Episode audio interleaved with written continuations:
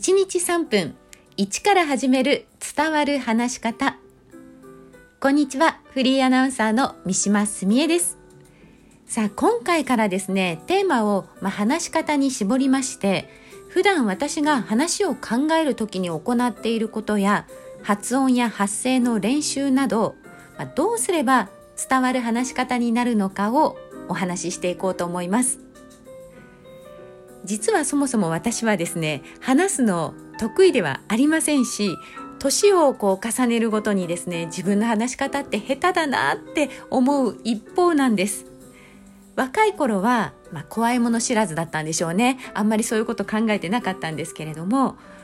まあ、そんな私でも人前で話すと分かりやすいとか簡潔聞きやすいいい声というふうにですねありがたいお声がけをいただきます。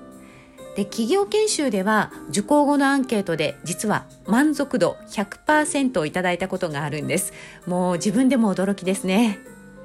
なので、まあそんな私が普段人前で話す時にどんなことをやっているかっていうのを順序立ててお話をしていきたいと思います。しかも1回のこの聞いていただくのは3分ということで1日3分この時間をとっていただけたらなと思っています。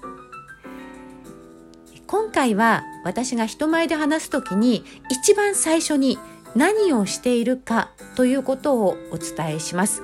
私が最初に行うのは誰にどの程度の時間で話すかということを考えることなんです。もちろん内容もあこういうことをお話ししようかなということは大まかには考えるんですけれどもそれ以上に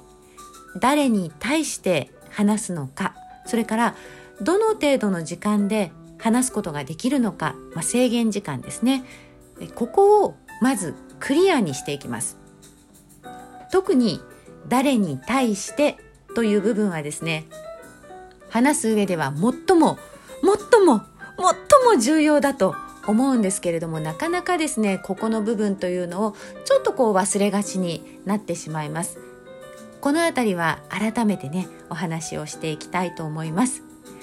それからどの程度の時間で話すか意外と時間を守れずに話してる方多いんです。なのでこの時間の感覚もですね、えー、お伝えしていきたいと思います。次回はこの時間の部分のねお話をしていきます。さあ1日3分1から始める伝わる話し方。どうぞ今日からお付き合いください。